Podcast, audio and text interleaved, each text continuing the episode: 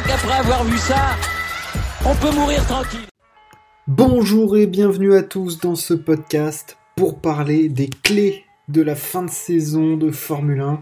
Ça s'annonce très très serré entre Lewis Hamilton et Max Verstappen et donc on va discuter de ce qui va se passer sur ces six dernières courses. Voilà, enfin ce qui est important, ce qui va être important d'analyser, d'observer, où est-ce que ça va se jouer. On va parler de tout ça tout de suite. Il va y avoir quatre axes principaux. On va évidemment parler des dynamiques euh, moteurs, des dynamiques de circuit, les dynamiques euh, des pilotes en elles-mêmes, et puis euh, une partie sur les coéquipiers. Enfin bref, tout ça va être discuté. On entame tout de suite avec la partie règlement. Au niveau des moteurs, Verstappen, lui, a changé toute son unité de puissance au Grand Prix de Russie. Il a donc un quatrième moteur complètement neuf.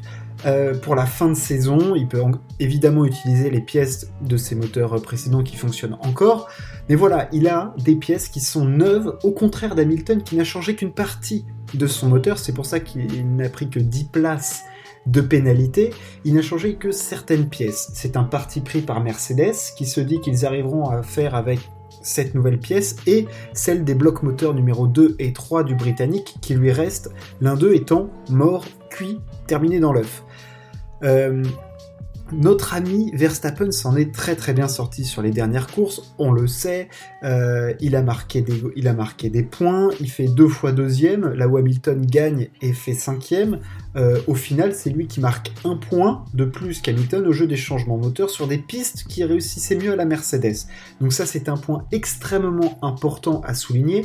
Verstappen s'en est mieux sorti au moment des euh, changements de moteur. Et ça, ça, ça fait mal à Mercedes qui s'est vu dans l'obligation du coup de ne changer qu'une pièce en Turquie, sentant qu'il ne pouvait pas se permettre euh, de perdre trop de points. Hein, ils en perdent déjà 8 en Turquie, ça aurait pu être beaucoup plus si euh, Hamilton était parti plus loin. Enfin, voilà, ils ne pouvaient pas se le permettre. Euh, ils sont un peu dans le dur, Mercedes, face à, face à Verstappen cette année. Clairement, c'est pas forcément eux qui, ont la main. On le sait, euh, Verstappen domine plutôt cette saison depuis le début. Hamilton est plutôt là euh, par à coup, par son talent, euh, plus que par la position de sa voiture. et derrière, on, le verra ensuite avec les coéquipiers. Donc ils sont sentis obligés de ne changer que quelques pièces et ils ont fait un pari, mais ce n'est pas dit que Mercedes ne doivent pas changer de pièce. Il reste encore 6 courses. 6 courses avec des séances d'essai libres à chaque fois. Il y a même une qualification sprint à Sao Paulo. Donc il y a encore beaucoup de kilomètres à mettre dans ces moteurs. Est-ce que c'était pas trop risqué ce que vient de faire Mercedes? Est-ce qu'ils vont pas tomber en rade à un moment d'un MGUH, d'un MGUK euh, ou d'une autre pièce? C'est pas dit. Ils ont fait un pari et c'est ça peut tout de suite leur, euh, tomber euh, dans les chicots parce que, parce que ça passe pas. Et ça, ça peut coûter très cher au moment du décompte final. Est-ce que le Paris Mercedes va marcher? Ça, c'est une la grande question et c'est une question de c'est une limite technique, euh, technologique. Est-ce qu'ils vont être capables de faire durer ces moteurs? Est-ce qu'ils vont peut-être réduire les temps de roulage de Lewis en essai libre? C'est possible. Hein S'ils sentent que le moteur euh, s'attire un peu, qu'il y a des petites alertes, ils vont pas prendre de risques. Tu peux, de toute façon, on le voit. Mercedes ne prend pas de risques cette année et ça s'est pour moi illustré typiquement au, Grand Prix de Turquie, ils ont fait rentrer Hamilton, chose qu'ils n'auraient jamais faite l'année dernière, il y a deux ans, ou en 2016, ou en 2015, ou en 2014. Je parle pas de 2017 et 2018 où Vettel était un petit peu plus proche, euh, mais voilà, c'est 2014, 15, 16, 19, 20. Hamilton ne serait jamais rentré au stand. Ils auraient pris le risque d'aller au bout et de potentiellement euh, choper la deuxième ou troisième place et euh, plus si affinité. Hein, ils, n'auraient pas euh, fait en sorte de finir cinquième, ils s'en foutaient. De toute façon, c'était Lewis qui allait avoir le titre. Là, cette année, ils ne peuvent pas se permettre de perdre des points. C'est-à-dire que 10 points, c'est monstrueux dans le championnat cette année. On le sait, là, il y a 6 points d'écart entre Verstappen et Hamilton. Et depuis 7 courses, ça se joue entre 1, 3 points à toi, à moi, je suis devant, non, c'est moi, tiens, je te le repasse. donc, 10 points, c'est impossible de faire fi de ça. Clairement. C'est un pari de, Mercedes, ils l'ont fait. Autre axe, les circuits. Alors, il nous reste 6 courses. Les, quelles sont-elles?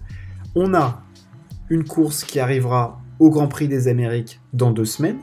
On aura une course à Mexico le 7 novembre, le 14 à Sao Paulo, et après on enchaîne avec le 21 au Qatar, le 5 décembre à, en Arabie Saoudite à Jeddah, nouveau circuit, et le 12 décembre, Grand Prix d'Abu Dhabi. Alors, il y a deux nouvelles pistes dans tout ça, le Grand Prix du Qatar, le Grand Prix d'Arabie Saoudite. Alors, le Grand Prix d'Arabie Saoudite, en plus, la piste n'était pas finie, enfin bref, c'est le désert encore, et ils sont en train encore de faire des pâtés de sable là-bas.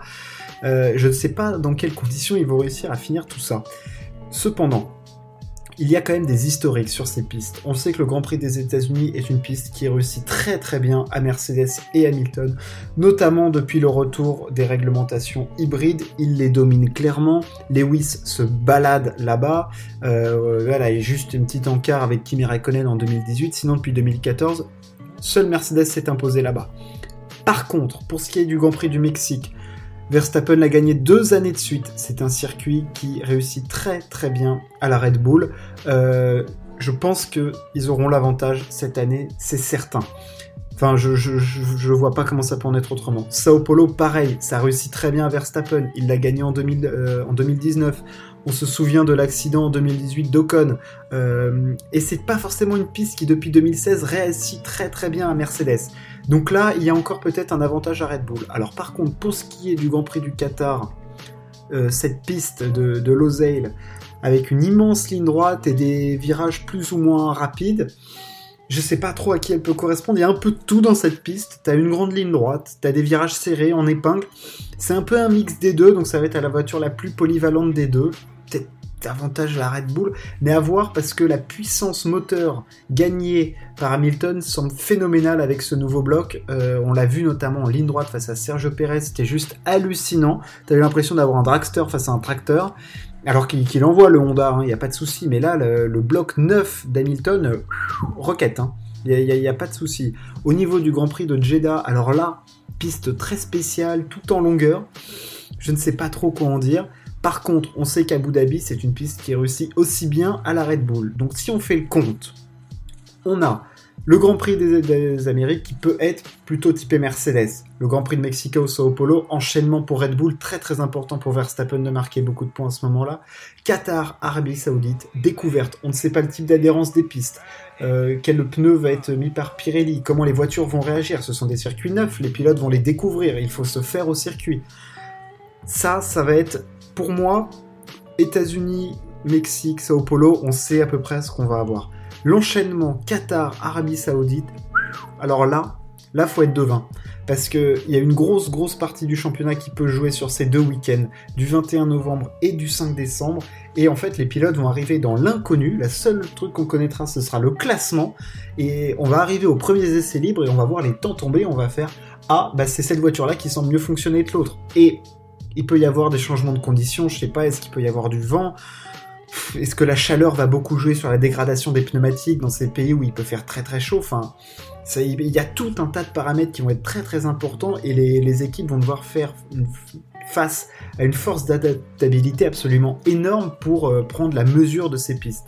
Et on finira à Yas Marina, où là, je pense, petit avantage potentiel à Red Bull, avec ses virages très serrés, euh, notamment dans le dernier secteur, on le sait, euh, je pense que la Red Bull, avec son empattement plus court, a la capacité de tourner un petit peu plus vite et il la met un petit peu plus où il veut Max Verstappen et le moteur Honda fonctionne très bien. Il y a des grandes lignes droites mais c'est pas non plus euh, des, trucs où tu vas perdre des dixièmes partout. Donc je le vois plutôt typé Red Bull. Il ne faut pas oublier qu'à Sao Paulo, il y aura la calice sprint, donc ça veut dire un départ en plus, c'est-à-dire potentiellement de la casse, et bref, il peut se passer des choses. Donc, au niveau des circuits, je dirais petit avantage à Red Bull sur ce qui va arriver, en tout cas sur le papier, sur ce qu'on en sait des années précédentes et sur ce qu'on a vu depuis le début d'année sur les circuits auxquels on s'attendait. On s'attendait par exemple à Spielberg à voir la Red Bull, ça a bien fonctionné. Et on a eu des surprises euh, aussi euh, avec des stratégies sorties de nulle part, notamment en Espagne avec Hamilton qui parvient à faire le, à faire le jeu, enfin, ou Castellet ou Verstappen à, à renverser la table. Enfin, mais on n'a plutôt pas trop été surpris euh, cette année, donc si ça suit son cours, petit avantage Red Bull sur la fin de saison. Ils ont l'avantage de points au niveau du pilote, ils sont en déficit au niveau du constructeur. Il y a encore beaucoup de choses à jouer. Ceux qui vont jouer un grand rôle, évidemment, ce sont les coéquipiers. Alors les coéquipiers, on parle bien évidemment de Valtteri Bottas et de Sergio Perez. Alors, les dynamiques des coéquipiers sont très très très différentes. C'est-à-dire qu'on a un Valtteri Bottas qui depuis qu'il a signé son contrat chez Alpha, eh ben ça va quand même beaucoup mieux. Il est sur une bien meilleure dynamique, Valtteri Bottas, avec notamment un podium en Italie et cette victoire magnifique au Grand Prix de Turquie où il fait meilleur tour, euh, la, tête tout le temps. Enfin, il fait le hat-trick. Hein. il a été parfait, il n'y a rien à dire il est quand même mieux que Sergio Perez que je trouve dans une brave galère depuis quelques courses. Enfin, la stat avant le Grand Prix de Turquie, avant qu'il fasse euh, troisième, très bien rien à dire. Enfin, sur les dernières courses, sur les six dernières courses, c'est-à-dire de la Grande-Bretagne euh, jusqu'en Russie, il avait marqué autant de points que George Russell. J'ai rien contre George Russell, hein, mais c'est insultant pour Perez. Enfin, tu peux pas te permettre de faire ça. Il n'aide pas assez Verstappen cette année. Alors vous allez me dire, Bottas sert pas à grand chose non plus, certes. Mais Bottas a marqué quand même un peu plus de points que notre ami Perez. Hein. Bottas, faut pas l'oublier, il a marqué 177 points et Perez seulement 135. Ça fait 42 points de moins. C'est énorme. C'est monstrueux. Quand tu vois que la différence entre la Mercedes et la Red Bull semble clairement être plus ténue qu'avant. Euh, c'est-à-dire que c'est pas du tout le même écart qu'au début de saison où entre euh, Monaco euh, et, l'Autriche, en gros, la Red Bull était au-dessus du lot. Là, ça s'est clairement resserré. Mercedes est revenu. Il y a eu des petites évolutions moteurs. Il y a un nouveau bloc pour Lewis Hamilton. Il y a aussi un nouveau bloc pour Bottas. Donc, clairement, Perez va avoir un, rôle capital aussi pour Verstappen. Aider, comme on l'a vu euh, à faire perdre du temps à Hamilton là au dernier Grand Prix, c'est ce qu'il va devoir faire sur les dernières courses de la saison. Lui faire perdre sur des dépassements 2, 3, 4, 5 secondes afin de mettre les stratégies de Mercedes euh, à l'eau. Parce qu'on sait parfois un undercut, ça joue à une demi-seconde, à une seconde. Donc clairement, s'il arrive à empêcher des remontées d'Hamilton, des dépassements d'Hamilton, si... Le gros problème de Perez, il se joue notamment en qualif. Il est souvent trop loin par rapport à Bottas en qualif. Souvent, il fait le taf. Hein, euh, sauf dans des courses où il est nulle part. Euh, voilà, il est quand même meilleur que Pérez en qualif. Et c'est un gros souci parce que Pérez est souvent du coup trop loin en course pour pouvoir aider Verstappen parce qu'il n'est pas à la lutte dans les premiers tours. Euh, du coup, il peut pas bloquer que ce soit Hamilton ou Valtteri dans des dépassements. Et après, dans les stratégies d'undercut ou d'overcut, il n'est pas là. Du coup, c'est très très compliqué après Verstappen. Soit il faut qu'il soit super fort au-dessus du lot, et dans ce cas-là, il a besoin de personne, il est devant, il se débrouille complètement, mais parfois il aurait eu besoin d'une petite, aide en plus, un petit truc.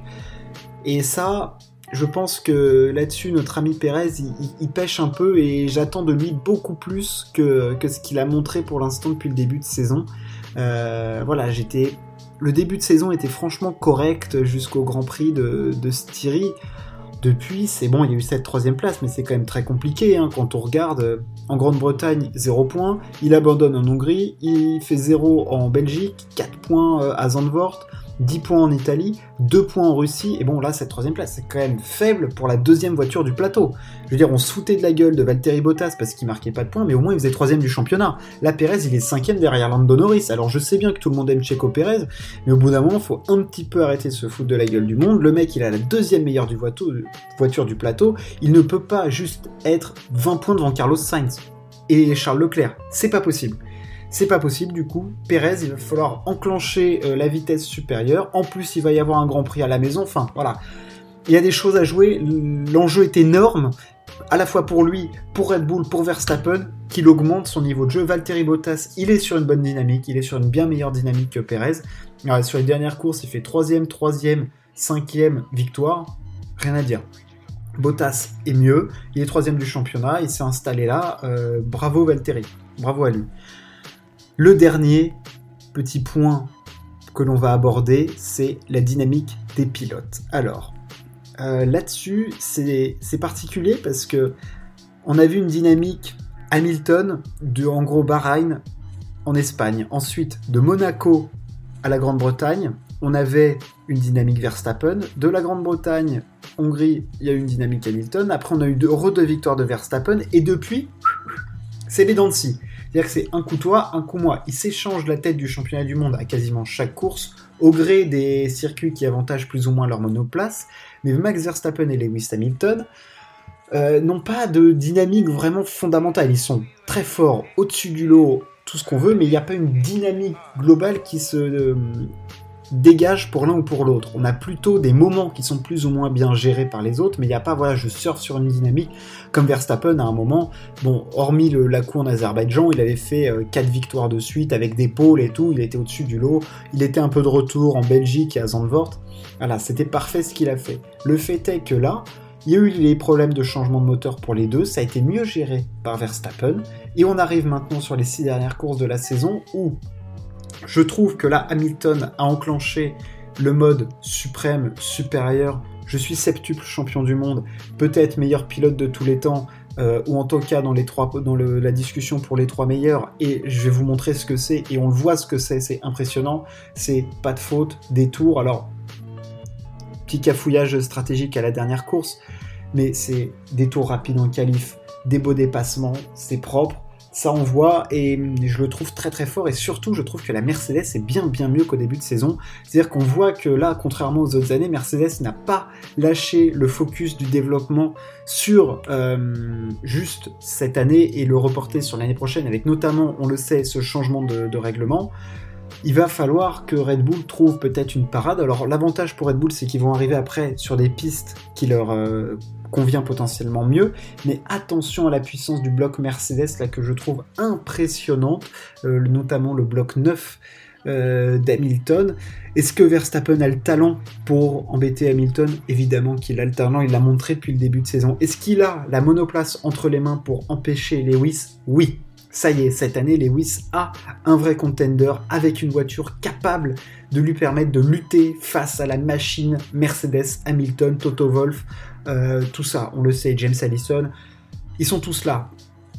Verstappen peut s'opposer, il a derrière lui Christian Horner, Helmut Marko, la firme Red Bull, tout est fait pour qu'il réussisse et cette année, il a pour moi les clés. Si il n'a pas 20 points d'avance sur Hamilton, c'est des coups du sort.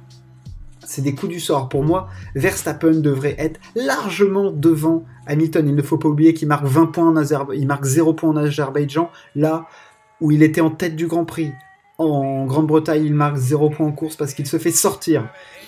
En Hongrie, il marque 2 points parce qu'on lui détruit sa voiture euh, au départ. Donc 3 courses où il marque 2 points, alors qu'il y en a une où il pouvait marquer 18 points, l'autre l'a gagné, et en Hongrie, faire au moins un top 3.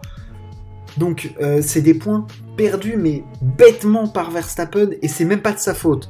Du coup, il est vraiment pour moi le meilleur pilote de, ce, de cette saison, hein, en termes de pôle, de, victoire et tout. Il est devant Lewis Hamilton.